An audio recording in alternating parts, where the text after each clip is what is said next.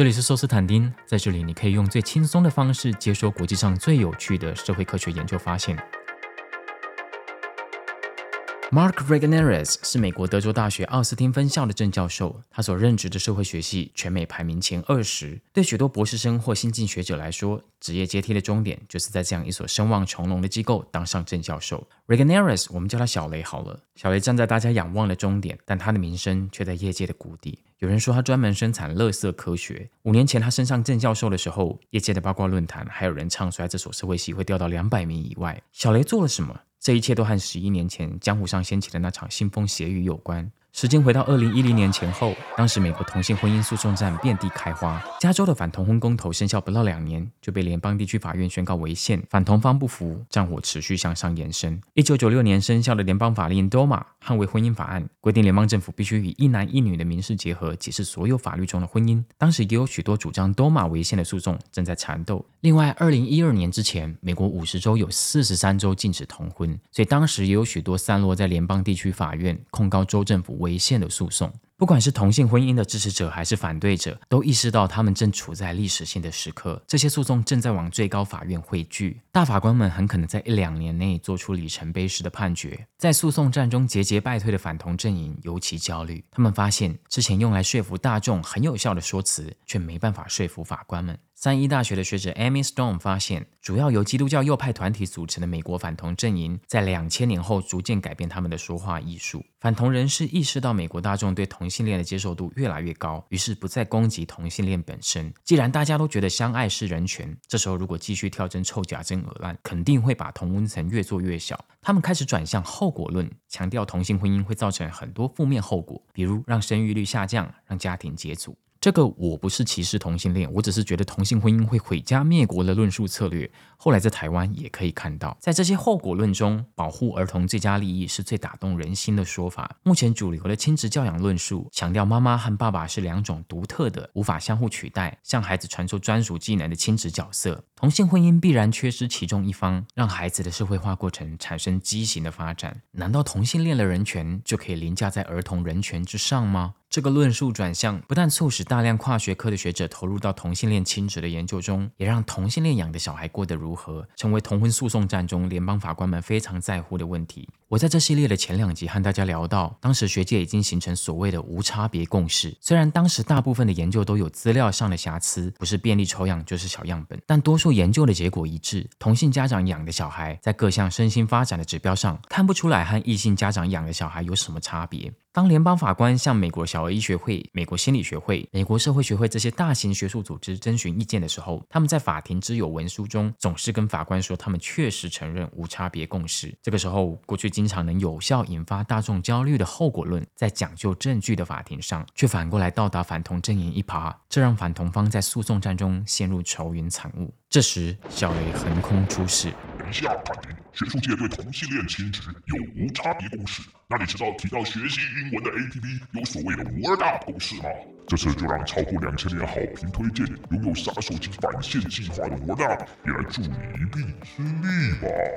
我自己是 Flashcard 卡片记忆的爱好者，我觉得间隔复习，也就是 Spaced Repetition，真的对建立长期记忆很有效果。Flashcard 最有名的两个品牌 A 加和 Q 加，我都用了很久。这两个 App 都有他们各自的优点，但我觉得 Word Up 真的解决了这两个卡片记忆的龙头在使用上的很多痛点。Word Up 解决了三个很关键的痛点，如果你跟我一样常用 Flashcard，可能也会很有感。第一个是它让建立卡片变得很有效率，他们直接把线上字典拉进来，你可以直接复制字典定义和例句。我自己本人觉得 Chat GPT 是现在最好的英文字典，所以我会两个搭配用。我也有问 Word Up 同仁有没有想过把 GPT 的 API 拉进来，他说他们确实正在尝试融入更多的 AI 工具，比如说他们最近就把 AI 拉进来帮你测口说，所以大家可以期待 Word Up 不断进化。第二个痛点是我觉得对背单词很重要，但 A 加和 Q 加都做的不太好的功能，那就是语音。Word Up 在背单词的界面可以让你很轻松的不断听单字和例句的发音，而且他们的语音很自然，不会卡卡的或怪腔怪调。Have you ever heard of Socia standing? No. Is that good to drink?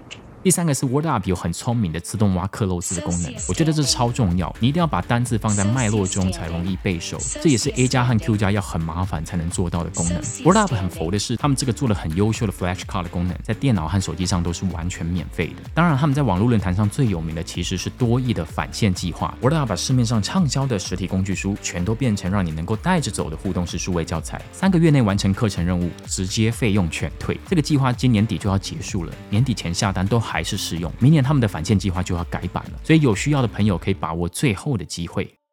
回到小雷登场。二零一二年六月，小雷在《Social Science Research》这本在美国社会学界介于第一梯队后段班的很不错的期刊上，发表了一篇宣称打破无差别共识的研究。小雷说，过去的研究几乎都是小样本，小样本很容易在统计上让差异达不到显著，所以才出现无差异的假象。这其实是个蛮公允的批评。小雷说，他主持的新家庭结构调查收集到具代表性的样本，这让差异在他的模型中无所遁形。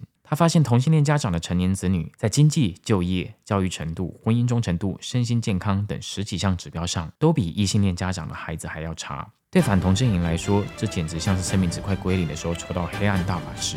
论文上线的隔天，立刻有反同团体向联邦法院提交法庭之有文书，直指小雷的研究发现就是同性婚姻侵害儿童人权的科学证据。但学者很快发现，小雷的论文存在重大瑕疵。在小雷的模型中，同性恋家庭包含了单亲、离异、领养所有的家庭类型。但小雷用来对比的异性恋家庭却刻意排除所有弱势家庭的类型，只限定在双亲从未离异的家庭，这让家长性向这个变相掺杂了家庭类型的影响效果。另外，小雷所谓的同性恋家长是子女印象中曾经跟同性有过亲密关系的人。根据调查，在美国和同性发生过性行为的异性恋女性是 lesbian 的九倍。和同性打过炮的一男，则几乎和 gay 的人口一样多。小雷这个很粗糙的操作化，很可能让他抽到很多和同性发生过性行为，因此被子女认为和同性有过亲密关系的异性恋。但小雷在论文中都直接把这些人称为 gay 和 lesbian 的家庭。许多学者怀疑小雷为了让统计模型长出特定结果而操弄资料。UT Austin 立刻对小雷展开学术伦理调查。另外有两百位学者发起联署，要 SSR 这本期刊立案调查。小雷驳论的指导老师 Kristen Smith 是美国社会学界的大佬，他极力为自家子弟叫屈。Smith 说：“这些自由派的社会学者简直是当代的宗教裁判所。你们怎么可以因为研究结果不符合你们追求的政治目的，就这样猎污小雷嘞？啊，之前有一大堆支持无差别共识的小样本烂研究，怎么没有？”看到你们出来靠背，这篇研究经过同才审查，刊在一个一年超过三百篇新进投稿、竞争激烈的好期刊。你们有把期刊编辑和审查人放在眼里吗？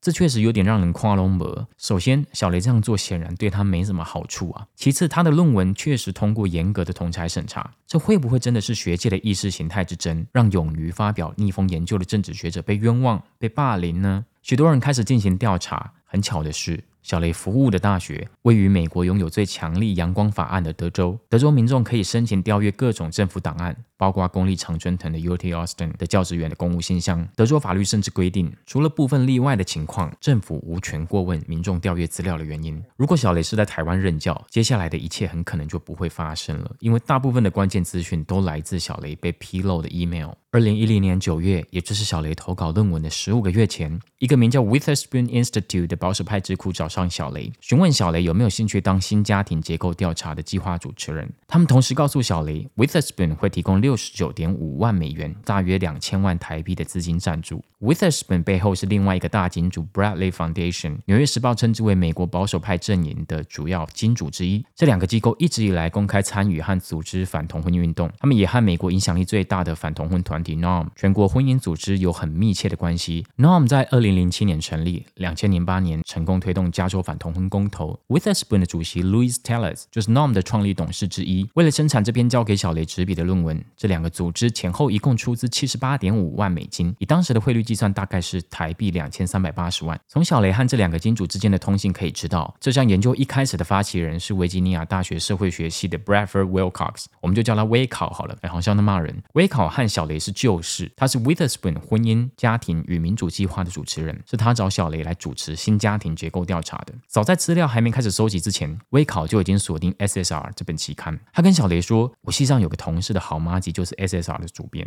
我知道这个主编很欣赏 Paula Model 这位备受学界肯定的家庭社会学者。”刚好这个学者被我们拉进来当顾问了，到时候我们可以跟主编推荐由他来当审查人。二零一二年二月一日，小雷把论文投稿到 SSR，隔天小雷立刻把论文寄给 Amado，跟他说自己已经跟 SSR 的主编打过招呼，建议找 Amado 当审查人。小雷的三个审查人中，其中一个就真的是 Amado，但比较扯的是，其他两位审查人中，其中一位竟然是微考。小雷的论文三月十二日就被接受刊登，整个审查过程只花了四十天。根据期刊记录，这篇论文还曾经发回作者修改，等于四十天内完成了两轮审查，这几乎是不可思议的神速。一般来说，期刊审查需要经过编辑台审查、外审、修改、再审一系列程序，通常都得耗去大半年的时间，花一两年的也大有人在。根据 SSR 的编务统计，该刊论文从投稿到接受刊登花费时间的中位数是三百零七天，小雷是四十天。小雷不断强调，Witherspoon 和 Bradley 这两个反同婚的保守派金主，从头到尾都没有介入过他的研究。他说：“我曾经跟 Witherspoon 的人讲，你找我当主持人可以，但如果是我来做，最后不管我发现什么，我没有在管你的，我就是要如实报告。”但根据曝光的 email，早在二零一零年九月二十一日，小雷就在一封 email 中跟微考说：“我希望 Witherspoon 的高层可以给我更具体的指示。我想知道这项研究的界限到哪里。我想知道 Witherspoon 的高层希望这项研究发现什么。”Witherspoon 的主席 Louis Tellers 则在信中告诉小雷，这个研究必须在最高法院做出重大判决之前完成。这很明确是在告诉小雷，这项研究的目的就是要扭转最高法院的决定。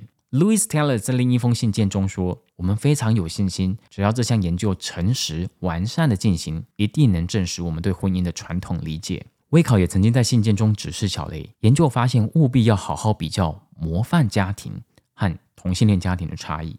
研究都还没开始做，就预设异性恋家庭是模范家庭了。显然，小雷从一开始就很清楚，赞助他的保守派对于研究结果有很明确的期待，而他在信件中也积极的表达自己愿意配合这些期待。这跟他在媒体面前把自己塑造成煞气 A 憨直学术人的形象有很大的落差。知道这些背景之后，小雷那些古怪的研究设计就变得可以理解了。但是，小雷到底为什么要接这个案子？他到底图的是什么？为了钱吗？从 email 曝光的账目计算，小雷从这个计划中拿到的钱不会超过五万美金。小雷当时是副教授，UT Austin 副教授的平均年薪超过十万美金。小雷不太可能为了半年年薪赌上自己的学术生涯。在一次访谈中，小雷被问到为什么要做这个研究，他是这样说的：“我现在所处的职涯位置，是我已经不太需要去取悦我的学术同才，我可以去做我真正觉得有趣的研究。”小雷并没有把背后的潜台词完整的说出来。从小雷的职涯轨迹可以看出，小雷知道高教场域，尤其是社会学，是一个以自由主义为文化典范的世界。所以他在学术生涯的前期不能展露自己宗教保守派的意识形态。但当他拿到副教授、镀上永久教职的金身之后，他终于能够卸下自己的天使假面，去完成那些他的同才不喜欢，但在他眼中真正有意义的使命。事件之后，小雷似乎不怎么受到学界同仁对他各种恶评的影响。他还是经常到天主教大学和基督教右派的团体去演讲同一篇论文。今年六月，小雷也再次以专家证人的身份出现在联邦法院。他反对让未成年人接受性别转换的医疗处置。小雷说，心理医生和自由派学者喜欢夸大性别不一致带给青少年的痛苦。那些生理性别和心理性别不一致的青少年的自杀率其实没有那么高。根据媒体报道，小雷的说法让有些青少年的家长当庭落泪。小雷的证词最后没有被联邦法官采纳，这法官还拿小雷的黑历史出来嘴，说这个人之前在同婚诉讼战的时候就曾经被法官洗脸，现在又跑来提供没有科学证据的证词。小雷没能如愿成为反同阵营的救世主。二零一五年六月，联邦最高法院的历史性判决依旧朝着反同阵营最不愿看见的方向走去。这场文化战争得到制度性的休止。照理来说，同性恋亲子的研究热度在美国应该会开始消退。但是过去三年，美国社会学期刊的山顶 ASR 却被一篇同性恋亲子的研究连续三年霸榜下载排行榜的冠军。人类历史上第一批同性民事婚姻在二零零一年的荷兰才出现。这些人的孩子到二零一三年才小学毕业，到二零一九年才成年。严格来说，第一篇检视同性婚姻亲子的研究在二零一九年之后才有办法出现。这三位来自荷兰与比利时的年轻学者，带着逆天等级的既是大样本又是惯食性追踪的资料，完成了这项里程成碑。这项研究检视同性家庭和异性家庭子女的学业成就。他们的研究发现，几乎把学界过去残存的迷雾一扫而尽。三位学者发现，无差别共识既是正确的，也是错误的。换个角度讲，他们既证明小雷是错的，也证明他是对的。难道他们发现同性家庭始终处于量子叠加态吗？当然不是，原因其实很简单，所谓的同性家庭子女，并不是一群人，而至少是两群人。过去学界吵架原因之一，是因为很长你在说 A，我在说 B。第一群人是从出生开始就一直跟着同性家长生活的人，可以称为同性生养子女。第二群人是出生之后跟着异性家长生活，这对异性伴侣离异之后，其中一方带着孩子进入一段同性伴侣关系，这可以称为先异后同子女。在荷兰，所有被同性双亲家长抚养的儿童中，有百分之四十七是同性生养子女，有百分之五十二是先异后同子女，大概一半一半。其他还有非常少量是透过机构领养。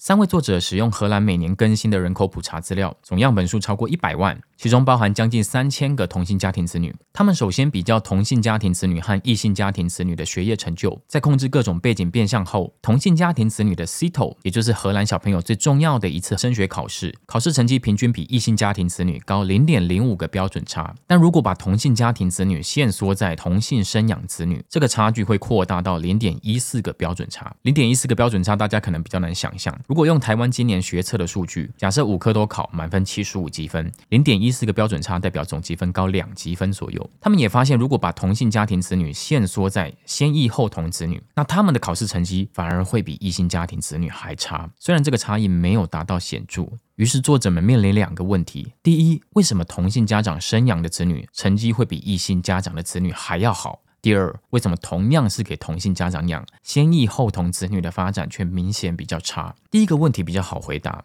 同性伴侣要从出生开始养育一个孩子，经常需要仰赖人工生殖的技术，还要克服许多制度上的手续，所以会成为这些子女的家长的同性恋，要么经济能力特别好，要么对于抚养孩子的欲望特别高，亲子准备特别周全。比较起来，异性恋子女有很高的比例是来自非预期怀孕，也就是家长其实本来没有要养，只是因为内射太爽了，所以就中标。正因为同性恋养小孩的障碍太大了。导致统计上所说的选择性的效应，会筛选掉比较弱势或准备比较不周全的伴侣。三位作者也用了一个很新的，二零一七年才提出来的检测选择性效应的统计方法。他们发现主要原因还是钱钱。家长收入的效果大概是其他没有观测到的心理准备啊这些因素的三倍。第二个问题就比较难回答，为什么先异后同的子女表现的没有比较好，甚至可能比较差？其实可以感受到这三位学者在这个论文里刻意的比较不去讨论这个问题，因为这个发问方式有点危险。这个我最后再讲。作者们的解释是，过去有很多研究都发现，父母离异对孩子成长会有负面影响，这就让同性家长对这些孩子来说，不只是一个家长现象的变相，也是一个在时间上和父母离异的效果重叠的变相。这两个东西的影响效果混在一起了。所以为什么我说这个研究某种程度上也证明小雷是对的？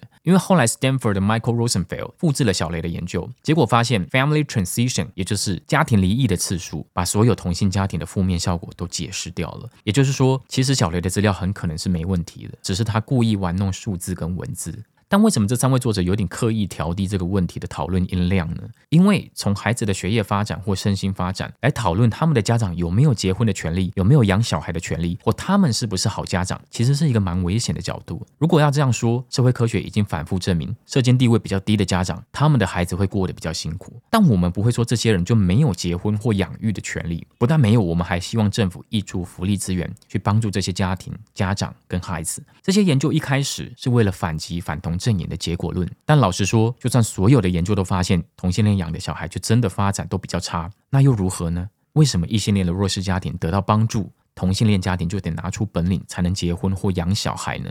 世界上大部分的地区都才正要开始同性婚姻的文化战争。今年六月，皮尤研究中心发布的跨国意向调查更告诉我们，让你结婚跟对你友善恐怕不是同一件事情。比如同婚合法都快二十年的南非，现在依然有将近六成的民众反对同婚；而日本和南韩虽然同婚都不合法，但日本民众对同婚的支持度甚至比美国还高，南韩民众的反同氛围则甚至比印度还浓厚。这三位学者的里程碑式的研究，在这些国家的社会运动中会产生怎样的效果，反而让人有点捉摸不透。你如果说表现都一样也就算了，你现在跟我说将来有一群人的学测成绩会比我小孩高两分，这恐怕让东亚升学主义的家长们有点抖。